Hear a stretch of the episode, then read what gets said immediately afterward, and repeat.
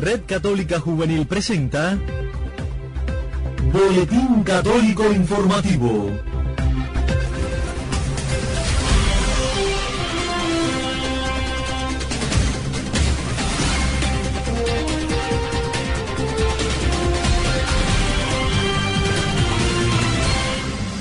Hola, ¿qué tal amigos? Bienvenidos a la última emisión de la semana de nuestro espacio informativo, el Boletín de la Red Católica Juvenil Cubana, en este sábado 11 de enero de 2020. Como siempre saludamos a cada una de las emisoras latinoamericanas que reproducen nuestro espacio en sus parrillas de programación.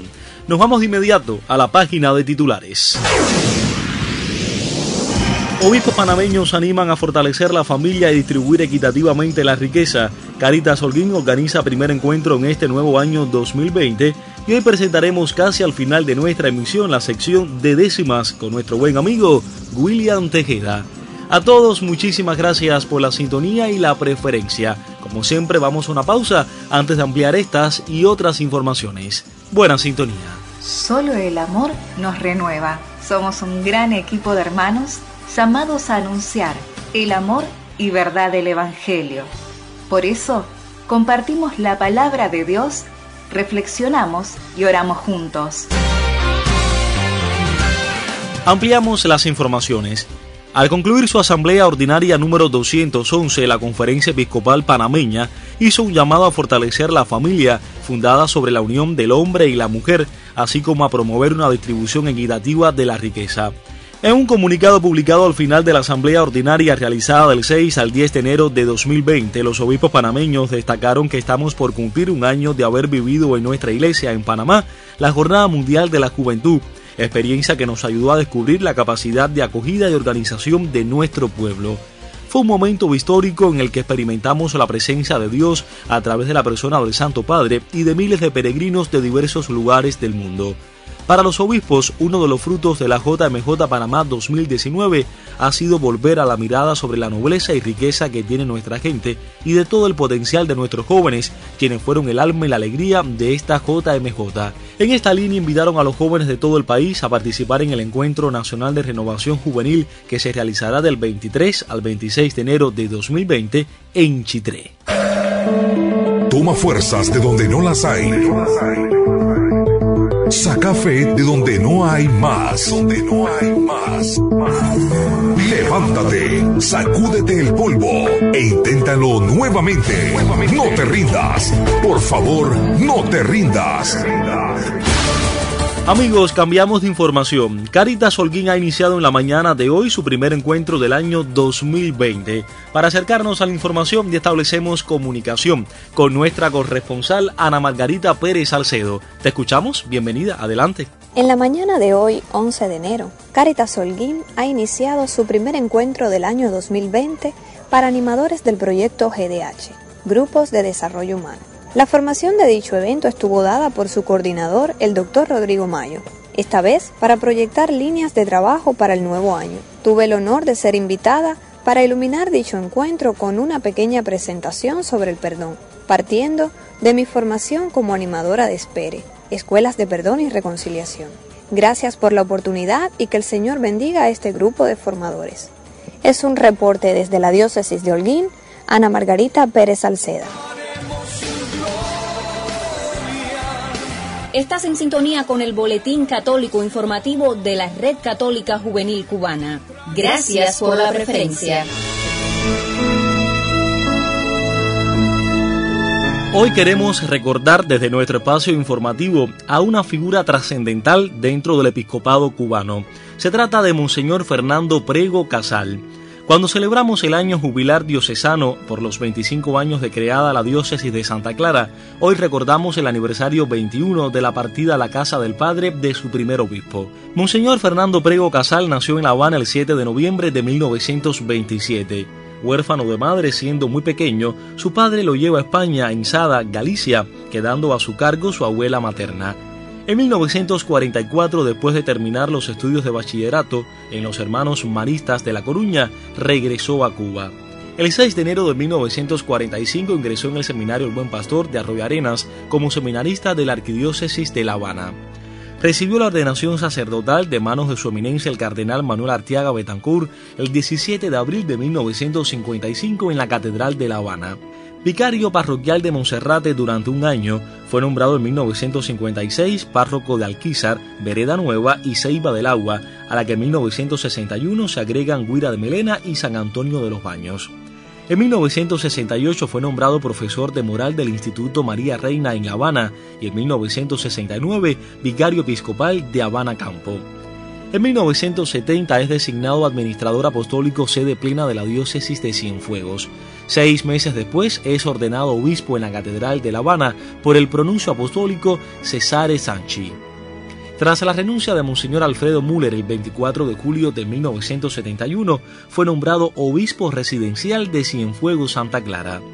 Obtiene del Papa Juan Pablo II la división del territorio diocesano, creándose la diócesis de Santa Clara, que comprende las provincias civiles de Villa Clara y Santi Spiritus.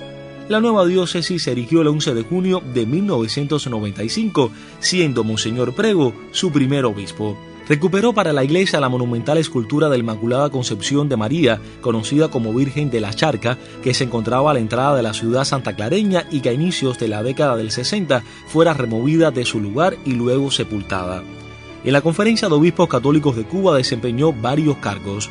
Durante seis años consecutivos fue presidente de la Comisión Episcopal de Apostolado Seglar y secretario de la Conferencia Episcopal. También se desempeñó como presidente de la Comisión de Sacerdotes, representante de la Conferencia Episcopal Cubana ante el CELAM y también por seis años presidente de la Comisión de Vocaciones y Seminarios. Fue el primer presidente de Caritas Cuba al fundarse esta en el país.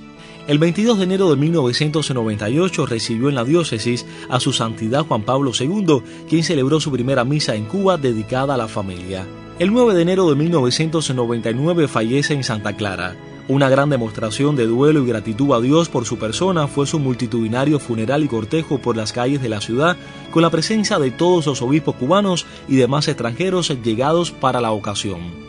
En una entrevista al ser nombrado obispo de Santa Clara y preguntado sobre sus éxitos, respondió, Para mí sería un éxito si después de mi ida definitiva de este mundo a Dios pudieran decir de mí, trató de ser un padre bueno, no pudo hacer más porque los tiempos eran malos que Monseñor Fernando Prego Casal continúe desde el cielo orando, velando y acompañando a la diócesis de Santa Clara y a la iglesia cubana. Fue una nota enviada por la oficina de prensa del obispado de la diócesis de Santa Clara. Unidos en el Espíritu Santo, caminemos con esperanza.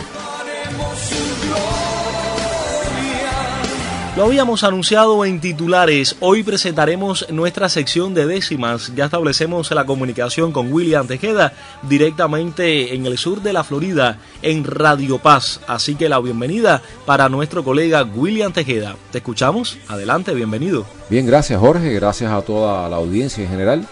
Eh, una vez más aquí, William Tejeda desde el sur de la Florida, desde mi programa Y vio Dios que era bueno, que se transmite cada viernes a las 8 de la noche por Radio Paz. Estamos ya en, el final casi de la Navidad. Mañana estaremos celebrando el bautismo de nuestro Señor. Y nada, empezar otra vez eh, otro tiempo igual de preparación eh, para seguir creciendo en la fe. Pero como hemos estado haciendo durante eh, este periodo tan hermoso de la Navidad, de que hemos estado celebrando, que hemos estado disfrutando mucho, quizás con la familia, los amigos, pero que también hemos dejado que Cristo nazca en nosotros y ahora pues estamos llegando ya a un tiempo también de madurez en el que debemos, estar preparados para esto. Pero bueno, no me quiero eh, ya marchar de, de esta época, digamos, sin antes despedirme con ustedes con estas décimas que dicen, la palma y el ruiseñor, los ángeles y pastores, las luciérnagas y flores alabaron al Señor. En la gruta hay esplendor de una música que fue los suspiros de José y una hermosa melodía entre la Virgen María y el llanto del Dios bebé. Con voces angelicales, tambores y panderetas, querubines y trompetas cantan al niño en pañales. En el cielo las señales de todas las almas puras, brotando de las honduras que en el cielo se levantan, se unen en un coro y cantan, Gloria a Dios en las alturas. Te has abajado, Señor, para hacerte igual a mí pues la Navidad en ti es alegría y dolor. Eres la luz interior del pesebre de mi vida, y la tierra prometida tras tus pasos la consigo, porque eres Jesús, amigo, camino, verdad y vida. Que Dios los bendiga hermanos y nos vemos próximamente en otro espacio de poesía. Les habló desde el sur de la Florida, William Tejeda. Fueron titulares en esta emisión que obispos panameños animan a fortalecer la familia y distribuir equitativamente la riqueza. Caritas Holguín organiza primer encuentro en este nuevo año 2020 y hoy presentamos al final de nuestra emisión la sección de décimas.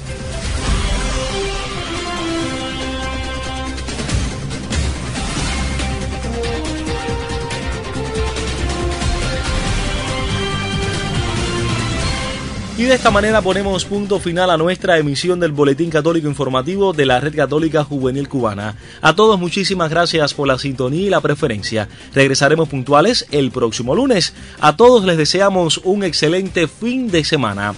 Quiero agradecer de manera especial a nuestros colegas de Así Prensa, Vatican News y Radio Católica Mundial.